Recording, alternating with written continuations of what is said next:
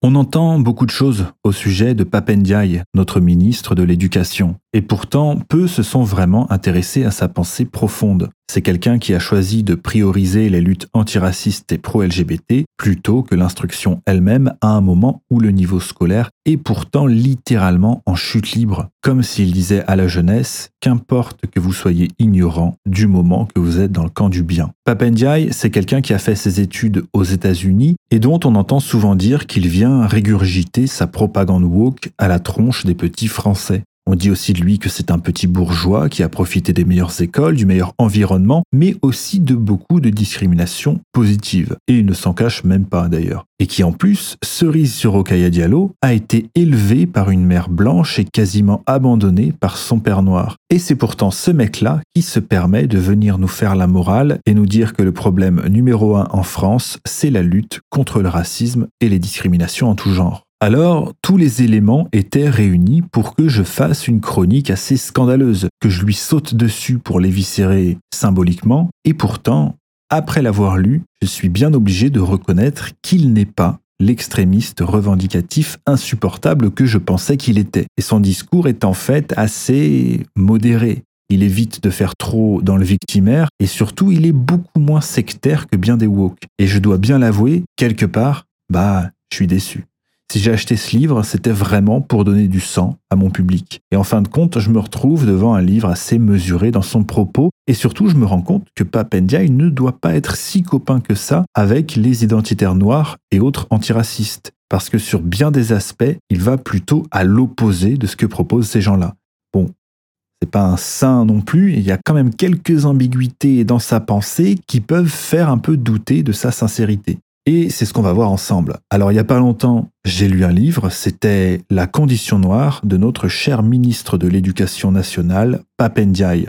Un livre écrit en 2008, donc bien avant qu'il n'entre en politique. Et il y a beaucoup de choses à en dire. C'est d'ailleurs pour ça que j'ai opté pour ce format podcast purement audio, sans musique, sans rien. Vous me direz ce que vous en pensez. Enfin bref, j'ai beau reconnaître que son livre est plutôt nuancé, je trouve son analyse incomplète, parfois biaisée, et quand même assez militante, même s'il fait tout pour donner l'impression que ça ne l'est pas. Tout au long du bouquin, par exemple, il va abuser du terme d'extrême droite pour qualifier ceux qui s'opposent à ses idées et ainsi nier leurs arguments. Il va aussi nier l'existence ou en tout cas minimiser à l'extrême l'importance du racisme anti-blanc, comme on a pu le voir dans la vidéo de la semaine dernière. Plutôt problématique pour un ministre de l'Éducation qui veut lutter contre le racisme. Mais Papendiaï, c'est quelqu'un qui prend le parti des minorités au détriment de la majorité. Alors avant de commencer, il faut aussi bien avoir en tête que le livre ne parle pas de n'importe quel racisme. Il parle très spécifiquement de celui subi par les Noirs et tout particulièrement en France. Pour écrire ce livre, il s'est basé sur de nombreux témoignages, mais aussi sur beaucoup de travaux de sociologues français et américains. Il revendique être un américaniste, il a fait ses études là-bas et il assume pleinement cette démarche comparative entre la France et les États-Unis. Faut dire aussi que le modèle républicain français est en théorie indifférent à la race, au sexe, etc. et qu'on trouve donc assez peu d'études sur le sujet. Alors qu'aux États-Unis, on n'a aucun problème à parler de race. Bon, vous pouvez aller vous préparer un café vous installer confortablement parce qu'il y a beaucoup à dire. Alors, pour commencer, on va s'intéresser très rapidement à l'histoire des Noirs de France. Bon, déjà, Papendia nous rappelle qu'avant Constantinople, la plupart des esclaves étaient européens. Certes, l'esclavage des Africains existait bien avant la traite transatlantique, en Afrique et même au Moyen-Orient, mais il n'était pas fondé sur une théorie raciale particulière. Bon, déjà, c'est pas tout à fait exact, puisque les arabo-musulmans avaient déjà développé des théories raciales et on rappelle que la traite arabo-musulmane a été plus longue, plus meurtrière, plus violente et a eu plus de conséquences sur le long terme, notamment parce que les esclaves étaient castrés et qu'ils n'ont donc pas pu avoir de descendance. On rappelle aussi que dans beaucoup de pays arabes, l'esclavage continue et que ce sont bien les Occidentaux qui ont mis un terme à l'esclavage. Mais enfin, passons. Pour comprendre Papendiaï, il faut vraiment avoir en tête le logiciel de pensée des antiracistes, c'est-à-dire que les races et le racisme ont été inventés par les Européens afin de justifier moralement colonisation et esclavage. Alors c'est vrai dans les grandes lignes, mais dire que c'est une invention exclusivement européenne, c'est faux. Les intellectuels arabo-musulmans ont aussi émis des hypothèses racistes pour justifier l'esclavage des Noirs bien avant. Et si le sujet vous intéresse, je vous renvoie à ma vidéo sur le livre de Papendiaï, Le génocide voilé. Je vous mettrai le lien en description. Alors, le racisme anti-noir a une histoire bien spécifique, plus longue et plus ancrée encore que toutes les autres formes de racisme. Papendiaï nous dit par exemple Par contraste, d'autres contrées et peuples lointains d'Asie ou d'Amérique du Nord étaient dépeints de manière beaucoup plus favorable. Ce qui serait dû notamment à leur apparence physique très différente et à leur mode de vie que les Européens considéraient comme primitifs, comme des êtres restés proches de la nature. Il considérait aussi que les peuples noirs africains étaient en retard du point de vue civilisationnel.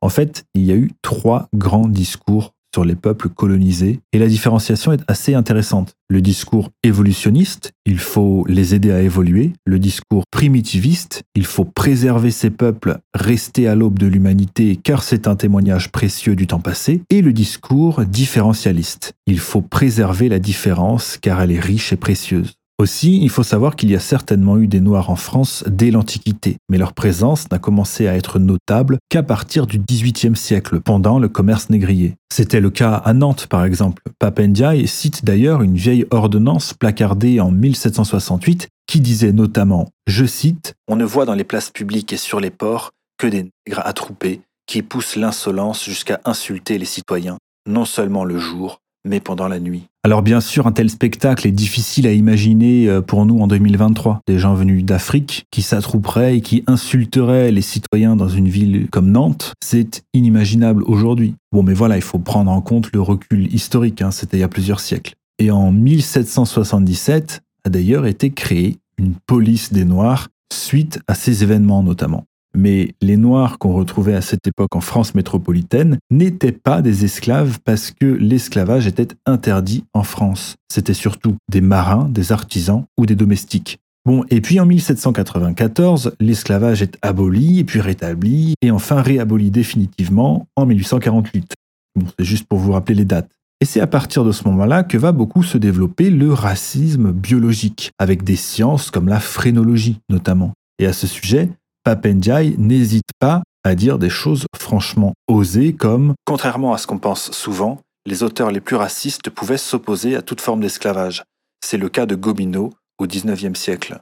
En général, quand on entend le nom de Gobineau, surtout de la part d'un antiraciste, c'est quand même rarement pour prendre sa défense. Mais ce qu'il dit ici, c'est que si pour Gobineau les races n'étaient pas égales entre elles, l'attitude à avoir envers elles, ce n'est pas de vouloir les écraser, mais bien d'en avoir pitié. Ce que Gobineau propose, c'est davantage la condescendance et un paternalisme davantage que la haine. Et d'une manière générale, Papendiaï considère que le racisme anti-noir est bien davantage une question de condescendance que de haine à proprement parler. Mais le rapport des Français aux Noirs va changer, va évoluer au cours du temps. En fait, la préoccupation raciale ne va vraiment commencer qu'à partir de la Première Guerre mondiale, quand 134 000 soldats et des milliers d'ouvriers furent importés des colonies. Beaucoup de Français voient alors des Noirs pour la première fois. Et à ce moment-là, le gouvernement va commencer à craindre que le métissage ne se généralise. Et les autorités vont se dépêcher de rapatrier les coloniaux dès que l'armistice est signé. Et surtout, la France ne va pas respecter sa promesse d'offrir la nationalité à ses soldats noirs. Et cette promesse non tenue va grandement contribuer à l'éveil d'un nationalisme chez les Africains, en plus de pas mal remettre en cause l'idéal républicain. Pendant l'entre-deux-guerres, on va aussi voir apparaître les premières représentations caricaturales type Banania. On passe du cliché du sauvage de la savane au gentil tirailleur, sympathique et presque enfantin. Et c'est aussi pendant l'entre-deux-guerres que la présence des Noirs en métropole va se banaliser. En 1926, il y a environ 5000, 8000 Noirs selon les estimations. Et c'est aussi à ce moment-là que Joséphine Baker devient une des plus grandes vedettes de France. Et le jazz est d'ailleurs très populaire dans ces années-là. Mais en partie aussi parce que les Blancs y voient une forme d'expression de la sauvagerie et recherchaient une forme de primitivisme dans cette musique. Bon, vient ensuite la Seconde Guerre mondiale, 64 299 tirailleurs combattent, 24 271 sont tués, soit environ 37%,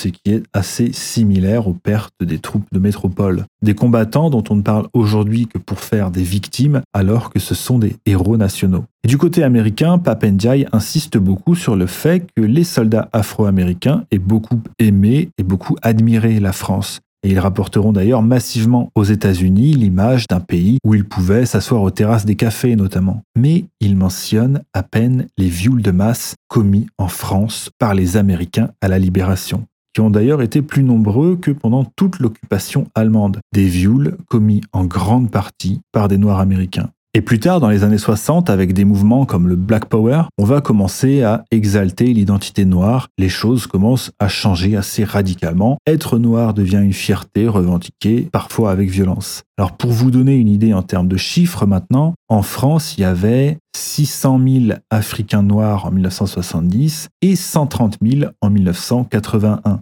une augmentation due en partie au regroupement familial. Et pour la plupart, les Noirs de France étaient tout en bas de l'échelle sociale et faisaient souvent les sales boulots. Papendiaï précise quand même L'histoire des populations noires de France métropolitaine ne se dissout pas entièrement dans celle du racisme qu'elles ont eu à subir, de même que l'histoire juive n'est pas seulement celle de l'antisémitisme. Et pour le coup, ça aurait été pas mal de nous parler aussi de ces aspects positifs qui sont totalement passés à la trappe dans ce livre.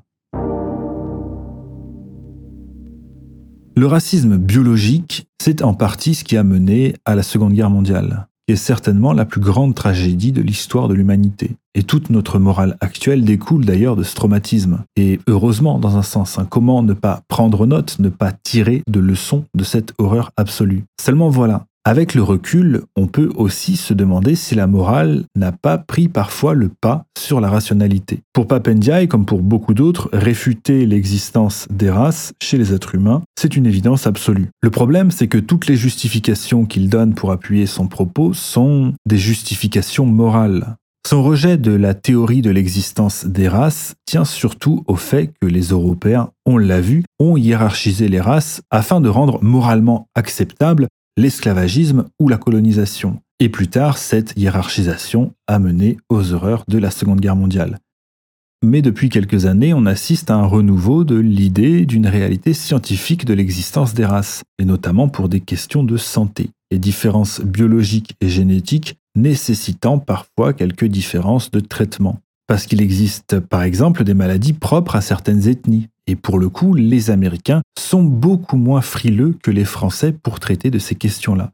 La question de la race étant avant tout une question morale. Et avec le traumatisme causé par la Seconde Guerre mondiale et le nazisme, il n'a plus été question de parler de race. L'existence des races a même été officiellement invalidée par l'UNESCO, mais encore une fois, les motivations derrière ces recherches étaient avant tout morales. Refuser de voir des différences entre les hommes et les cultures, c'est surtout dans le but d'éviter de diviser, de créer du conflit, et par peur légitime de voir se reproduire des choses atroces.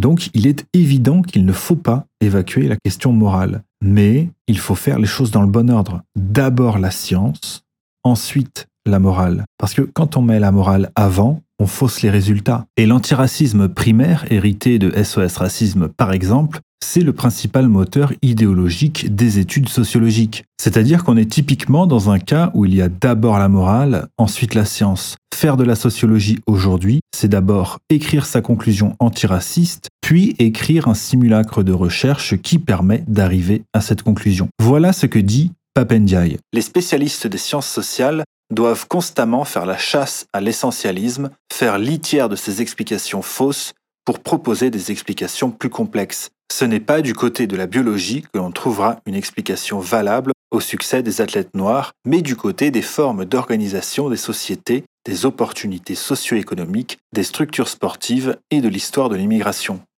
Il y a beaucoup de choses dans cette phrase. L'idée de chasser systématiquement l'explication essentialiste, la considérer fausse parce que essentialiste, c'est une erreur de méthode. C'est pas parce qu'une explication est essentialiste qu'elle est fausse. Il y a aussi l'idée selon laquelle une explication plus complexe serait forcément plus juste. Enfin, évacuer l'explication biologique dans le contexte sportif, c'est littéralement évacuer la science dure. Alors ici, il a pris l'exemple du sport où les Noirs sont proportionnellement surreprésentés par rapport à leur pourcentage dans la population. Mais il aurait pu aussi bien prendre l'exemple des films pour adultes, parce que les Noirs sont en moyenne mieux membrés. C'est comme ça, c'est un fait. Et l'explication est bel et bien essentialiste pour le coup. Et cette volonté de forcément vouloir opposer sociologie et biologie, de nier la biologie pour des raisons morales, ça décrédibilise beaucoup son discours en tant que chercheur. Mais bien sûr, la volonté morale derrière, on la comprend bien. Si on commence à admettre, par exemple, que les Noirs sont de meilleurs sportifs en moyenne, ou qu'ils ont de plus gros chibres, on pourrait commencer à donner des explications essentialistes à tout. Et c'est ce que font pas mal de fachos sur Twitter, par exemple, en mettant systématiquement en avant la carte des cuits, par exemple. Donc qu'il y ait un questionnement moral, c'est normal, c'est sain même. Mais quand cette morale empiète sur le terrain de la science dure, ça peut devenir problématique. Parce que Papendiaï va vraiment opposer frontalement sociologie et biologie. Il dit par exemple James Watson, découvreur de l'ADN, affirma en octobre 2007 que l'intelligence des Africains est inférieure à celle des Occidentaux, ce qui lui attira une volée de commentaires à la fois sévères et apitoyés. Aux États-Unis, on a beaucoup moins de pudeur en ce qui concerne les questions de race. Mais en Europe, une phrase comme celle-là est tout simplement impensable. C'est peut-être même condamnable par la loi, ce qui, encore une fois, est dû à notre histoire récente. Il faut vraiment avoir bien ça en tête. Mais si on rejette une telle affirmation, c'est avant tout pour des raisons morale. C'est parce que cette phrase, on ne veut pas l'entendre. On ne veut pas que ce soit vrai. Or, si c'est faux, il faut la réfuter avec des preuves biologiques et ne pas utiliser une autre science, comme la sociologie en l'occurrence, pour la réfuter dans le simple but de contourner l'argument comme le préconise Papendiaï. Et on peut aussi se poser la question, faire une expérience de pensée. Si l'affirmation de James Watson était vraie, qu'est-ce qu'il faudrait faire et est-ce que ça changerait quelque chose? On est devant une question morale très complexe ici. Et Papendiaï a une phrase dans son bouquin qui devrait faire bondir les sociologues. En outre, les sciences sociales et politiques se sont mobilisées non pour des minorités, mais pour des groupes découpés différemment, les immigrés, les ouvriers, etc.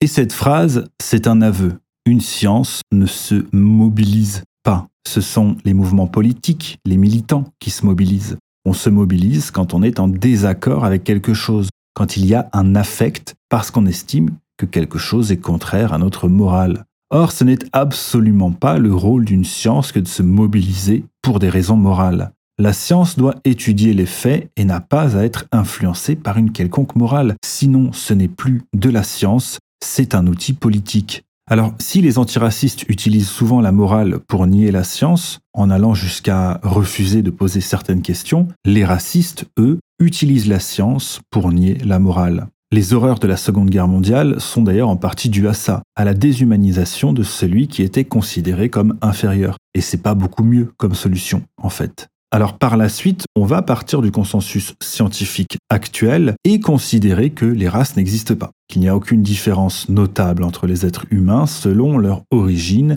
si ce n'est des différences d'apparence. C'est le point de vue de Papendiaï, et d'ailleurs en ça il se démarque de beaucoup d'identitaires noirs qui, eux, revendiquent des différences raciales.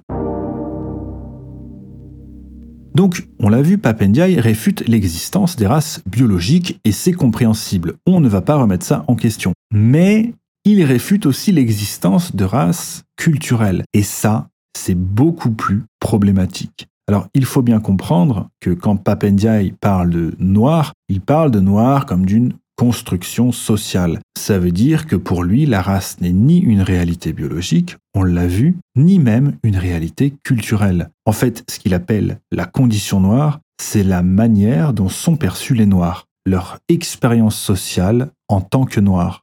En gros, ce qu'il dit, c'est que quand on est noir, eh ben, ça se voit et la manière dont les autres nous perçoivent va avoir une influence, en général négative, sur la manière dont ils sont traités par les autres à cause d'un imaginaire collectif de structures qui vont influencer la vision qu'on a des Noirs. Et au fond, ce qu'il réclame, Papendiaï, c'est loin d'être délirant, c'est que les Noirs de France soient invisibles socialement. C'est-à-dire qu'ils n'aient plus à faire attention à leur couleur de peau, et qu'ils puissent vivre exactement comme s'ils étaient blancs. Alors non, ce n'est pas une requête délirante, c'est même tout à fait normal et souhaitable en fait. Le problème, c'est que dans l'idéologie de Papendiaï, il n'y aurait aucune corrélation entre la couleur de peau et la culture ou la fréquence de certains comportements qui découlent de cette culture. Alors, qu'on soit bien clair, qu'un noir en France puisse être invisible socialement, comme le dit Papendiaï, je trouve ça tout à fait normal. Seulement, pour que ce soit possible, il faut deux choses. La première, c'est que la personne soit parfaitement assimilée et qu'elle ait adopté au moins partiellement les codes et le mode de vie occidental, donc la blanchité. Seulement, Papendiaï est un peu ambigu là-dessus, parce que pour lui, l'assimilation renvoie à un réflexe colonial. Donc il pointe du doigt la maladie, le racisme, mais il interdit le remède, l'assimilation. Parce que beaucoup de Noirs de France qui se disent rejetés, ce sont des gens qui mettent en avant, de façon parfois virulente, leur culture d'origine. Et comment on peut revendiquer le droit d'être traité comme n'importe quel Français quand on fait tout pour montrer qu'on n'est pas de culture française? C'est pour ça que même s'il dit qu'il n'est pas identitaire, il y a quand même une ambiguïté dans le sens où quand il a à choisir, il va quand même plutôt se ranger du côté des identitaires noirs. Même si de toute manière aujourd'hui, les Africains non assimilés sont beaucoup trop nombreux pour que l'assimilation soit encore possible. La deuxième chose, c'est que l'antiracisme, c'est beaucoup trop fait l'avocat de la délinquance et de la criminalité. Tant que les immigrés et descendants d'immigrés se mobiliseront pour des délinquants, des criminels ou des violeurs comme Adama Traoré, ils s'amalgameront eux-mêmes à cette délinquance et à cette criminalité. Mais dans le logiciel de Papendiaï, s'il y a du racisme envers les Noirs en France, ce serait quasi exclusivement à cause du passé colonial de la France et de l'esclavage. Et la question des comportements nocifs actuels de certaines personnes est soit évacuée, ce sont des faits individuels, soit légitimée. C'est parce qu'ils sont rejetés qu'ils se comportent mal, c'est pas de leur faute, c'est la faute de la société raciste. Et ça, c'est quand même un peu facile. Les discriminations comme le contrôle au faciès seraient toujours subies de manière injuste, par exemple. Il n'y a pas à remettre quoi que ce soit en question du côté des minorités. C'est systématiquement à cause du racisme systémique. Mais surtout, pour lui, la couleur de peau n'est qu'un marqueur social. Être noir serait uniquement une apparence et ne correspondrait à aucune réalité en matière de comportement, de culture, etc. Et en ça, il va totalement à l'encontre de ce que disent les identitaires noirs. D'ailleurs, dans un sens, je suis d'accord avec Papendiaï. À partir du moment où un noir est parfaitement assimilé, il n'y a pas de raison valable de ne pas le considérer comme un Français à part entière. Seulement, c'est possible lorsqu'il s'agit de cas isolés. Parce que quand la personne noire évolue dans des communautés aussi radicalement différentes culturellement de celles du pays d'accueil, il n'y a pas d'assimilation possible. Et le seul problème en vérité, c'est la question du nombre et le fait que les personnes noires élevées sur le sol français échappent totalement à la transmission de la culture, des valeurs et des normes de la France. Papendiaï nous dit les racistes culturels estiment que les Noirs ont globalement des modes de vie différents et inférieurs aux leurs, qu'ils viennent de sociétés en retard, qu'ils ont des pratiques culturelles héritées de temps obscurs de l'humanité, desquelles peuvent parfois jaillir quelques éclairs de créativité, mais qui n'en demeurent pas moins inférieurs aux leurs. Et si personnellement je suis capable de faire preuve de relativisme en ce qui concerne les autres cultures, et que je ne suis pas forcément favorable aux hiérarchisations,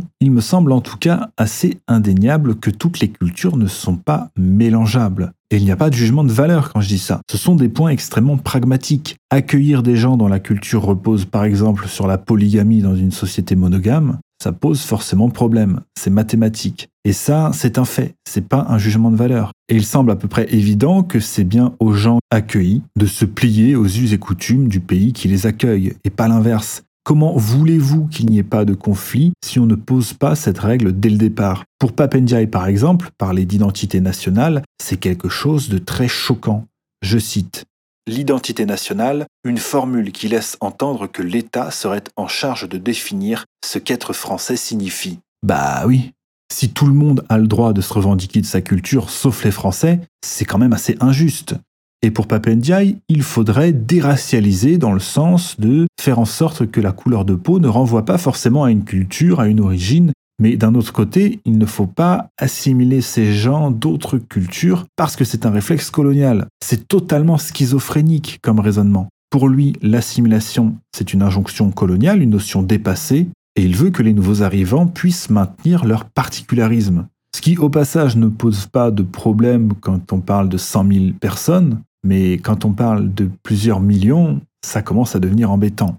Mais surtout, vouloir maintenir ces particularismes culturels et dire on est aussi français que vous, ça ne peut pas fonctionner. Aller vivre dans un pays et dire on n'a aucun ancêtre en commun, on ne partage pas la même religion, on ne s'intéresse pas à votre art, On ne peut pas manger la même chose que vous. On ne mariera pas nos filles à vos fils. Sauf éventuellement si vous vous convertissez à notre religion, on ne respecte pas les règles élémentaires de votre pays. Nous avons énormément de rancœur envers vous à cause de votre histoire. On ne partage pas vos valeurs, mais on est aussi français que vous. Bah non, ça marche pas. À moins de réduire l'identité à un bout de papier. Et dans ce cas-là, pourquoi pas? Et donc, il en est là, Papendiaï. En vérité, il refuse de trancher, quitte à se mettre à la fois les assimilationnistes et les identitaires à dos, parce qu'il rejette un peu les deux même si en vérité on sait bien vers quel camp il se tournerait s'il fallait choisir. Il dit par exemple je pense qu'il est à la fois important de s'éloigner de la politique identitaire telle qu'elle existe aux États-Unis et de maintenir vivace la solidarité noire sans essentialisme et sous une forme progressiste, en lien avec d'autres demandes minoritaires et sans perdre de vue la question sociale.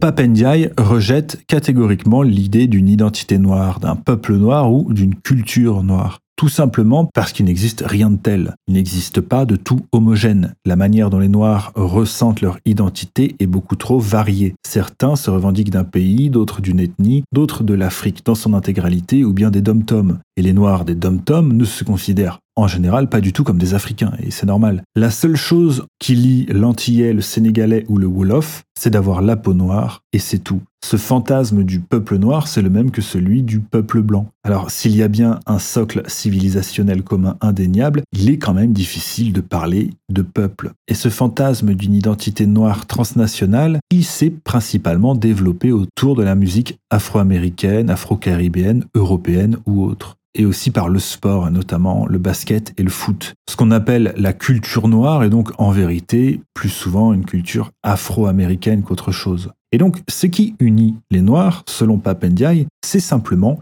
l'expérience sociale qu'ils vivent en tant qu'individus à la peau noire et tout ce que véhicule cette couleur dans l'imaginaire collectif. Et ça, c'est problématique parce que cette vision de l'expérience sociale du noir est quasiment toujours vue comme négative. Ça revient à s'identifier à un statut de victime. Alors, pour se dépatouiller un peu de ça, Papendia va nous dire qu'il préfère la notion de minorité à communauté parce que ça évacue justement le sentiment identitaire. Alors ici, il faut bien préciser qu'il parle des Noirs qui vivent en Occident, hein, parce que les Noirs d'Afrique en général ne se posent pas ce genre de questions. D'ailleurs, il n'y a que l'Occident qui soit à ce point poussé à se poser toutes ces questions sur les minorités la tolérance étant une problématique quasi exclusivement occidentale. Et c'est une valeur qui est très loin d'être partagée par les cultures accueillies d'ailleurs. Mais au-delà de ces racismes biologiques et culturels qu'on a vus, il existe aussi un racisme interne chez les Noirs, qu'on appelle le colorisme. L'idée en gros, c'est qu'à l'époque de l'esclavage, les esclaves à la peau la plus claire étaient, je cite, le plus souvent affectés à des tâches de domesticité ou d'artisanat car on supposait qu'ils étaient plus intelligents. A l'inverse, pour le travail au champ, on employait les esclaves à la peau la plus noire, et depuis lors aurait perduré un sentiment de supériorité de la part des métis envers les noirs. Il pointe notamment le fait que toutes les élites noires sont métisses, et c'est le cas de Papendiaï aussi d'ailleurs. En fait, il nous dit même que plus un noir a d'ancêtres blancs, plus il aurait de chances de réussir. Pour illustrer son propos, il donne des chiffres, comme 20% des Noirs qui n'ont aucun diplôme contre seulement 2% chez les métis. Et l'explication donnée, eh ben, c'est évidemment le racisme systémique. On peut aussi noter que sur son bouquin de 500 pages, il ne mentionne jamais l'autre versant du colorisme, c'est-à-dire quand les Noirs rejettent les Noirs qui ne sont pas assez noirs, ou les métis qui seraient des traîtres à leur race. Alors il faut peut-être rappeler ici que le livre date de 2008 et que le phénomène n'était peut-être pas aussi présent à l'époque, alors qu'aujourd'hui, la défense d'une certaine pureté raciale est très présente chez les Noirs. Les Noirs se déclarent aussi plus souvent discriminés que les Métis. Là encore, il donne des chiffres. 69% des Noirs déclarent avoir déjà subi le racisme contre 56% pour les Métis.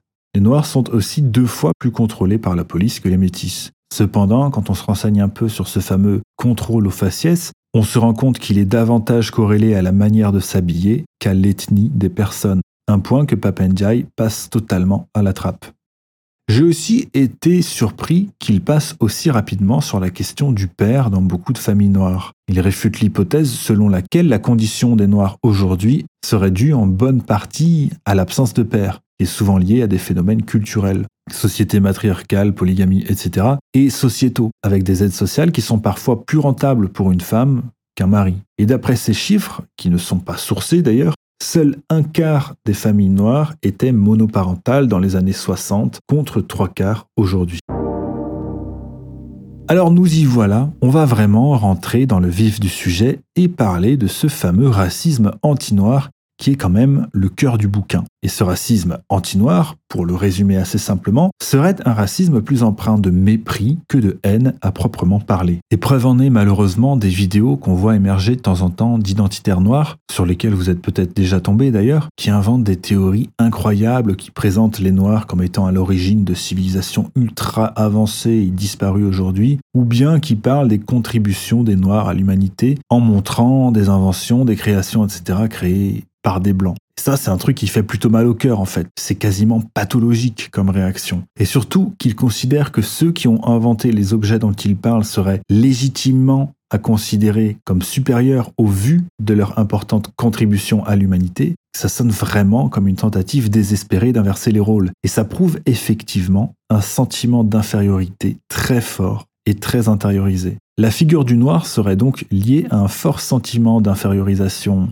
par les autres, mais aussi potentiellement par lui-même. Il faut dire que le racisme anti-noir a une histoire assez longue et peut être plus fortement ancré encore que n'importe quelle autre forme de racisme. C'est un racisme qui est souvent exprimé plus par la condescendance que par la haine ou la violence. Pour autant, comme j'ai déjà dit plusieurs fois, Papendiaï ne va pas faire dans le discours victimaire. Il refuse par exemple d'employer le terme de ghetto pour parler des banlieues. Et surtout, il refuse de jouer sur la compassion, parce que la compassion, ça va, ça vient. D'un point de vue pragmatique, on ne peut pas compter dessus. Et quand je dis qu'il ne fait pas dans le victimaire, c'est qu'il n'a pas peur, par exemple, d'admettre que ce ne sont pas les Noirs qui souffrent le plus de racisme en France. D'après ces chiffres, les Nord-Africains sont beaucoup plus touchés par le racisme, avec un ratio de 64 actions racistes contre les Maghrébins pour seulement 24 contre les Noirs au moment où il écrit ce livre. Je cite Le stigmate arabe est plus lourd que le stigmate noir, pour des raisons historiques liées à la colonisation et conjoncturelles. Le soupçon de fondamentalisme religieux et terroriste pèse lourd dans le racisme anti-arabe.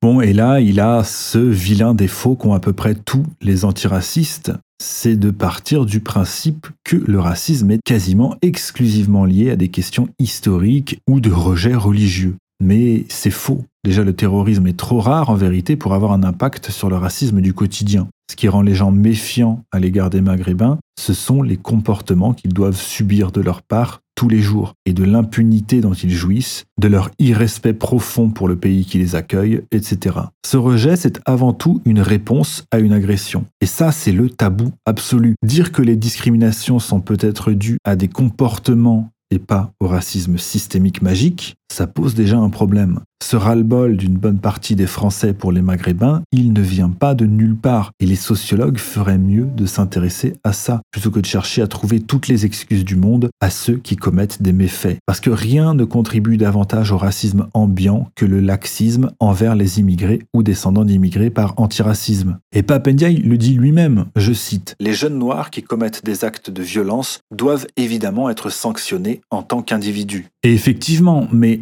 le problème, c'est qu'ils sont systématiquement protégés au nom de leur appartenance à une communauté dite stigmatisée. Ce que je vais dire va peut-être choquer certains, mais on ne déteste jamais quelque chose ou quelqu'un pour rien. L'époque de la rhétorique du la haine vient de la peur de l'inconnu, c'est dépassé. Les gens savent quelle communauté ils détestent et pourquoi ils les détestent.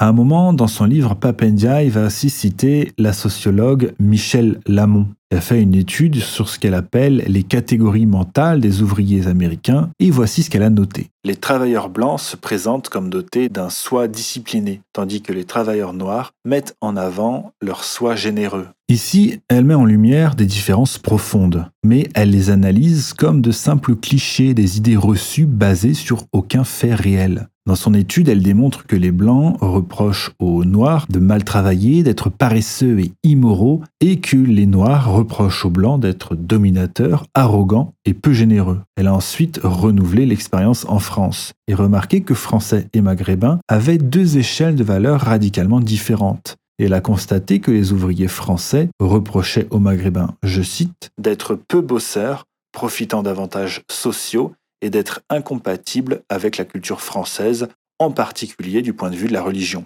Et pour le coup, c'est vraiment les Maghrébins qui sont visés et pas les musulmans, parce que les Noirs africains musulmans souffriraient, eux, assez peu de discrimination anti-musulmane et beaucoup de racisme quant à leur couleur de peau. Là où les Maghrébins, eux, mentionnent beaucoup plus souvent l'islam comme facteur de discrimination que leur origine ethnique. Et dans cette étude, on apprend aussi que les Maghrébins vont reprocher aux Français d'être égoïstes et de ne pas avoir de principe de solidarité familiale, notamment. Et on peut bien leur accorder ce point-là.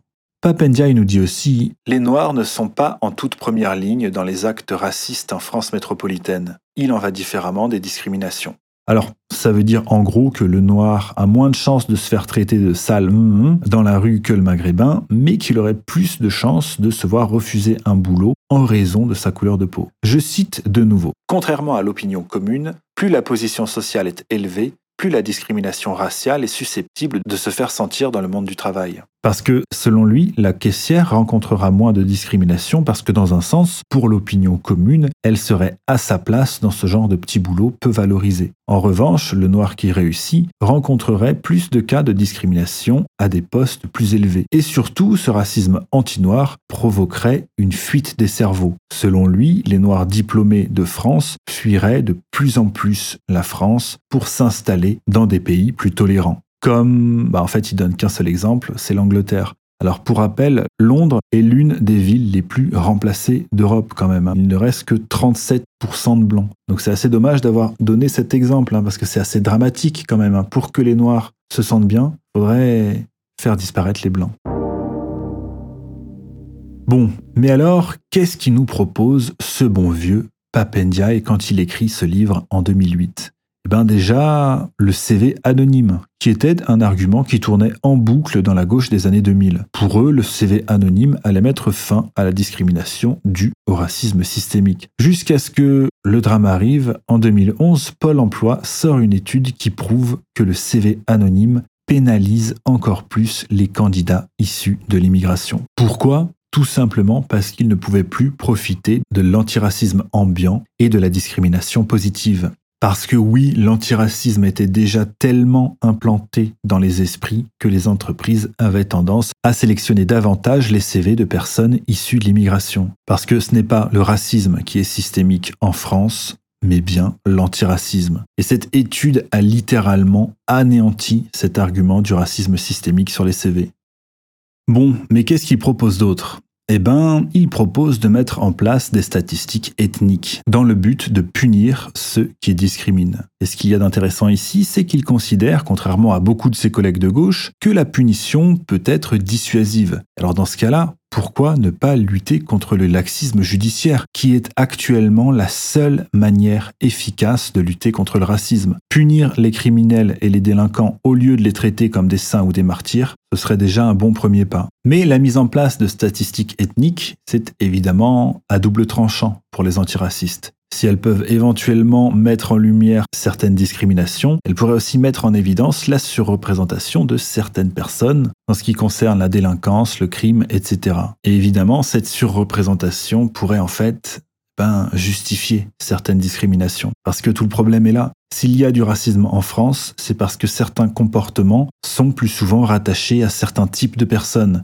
Et nier cette évidence, c'est refuser de résoudre le problème. Et surtout, c'est condamner les gens issus de ces minorités qui se comportent bien à être systématiquement amalgamés à ceux qui se comportent mal. Et attention, je ne nie pas l'impact du racisme historique dans la formation des imaginaires collectifs, ni le fait que l'histoire joue un rôle dans la manière dont on perçoit certaines minorités. Seulement, il ne faut pas accorder une importance aussi démesurée à ce phénomène au point de minimiser le fait que le racisme actuel est dû avant tout à certains types de comportement.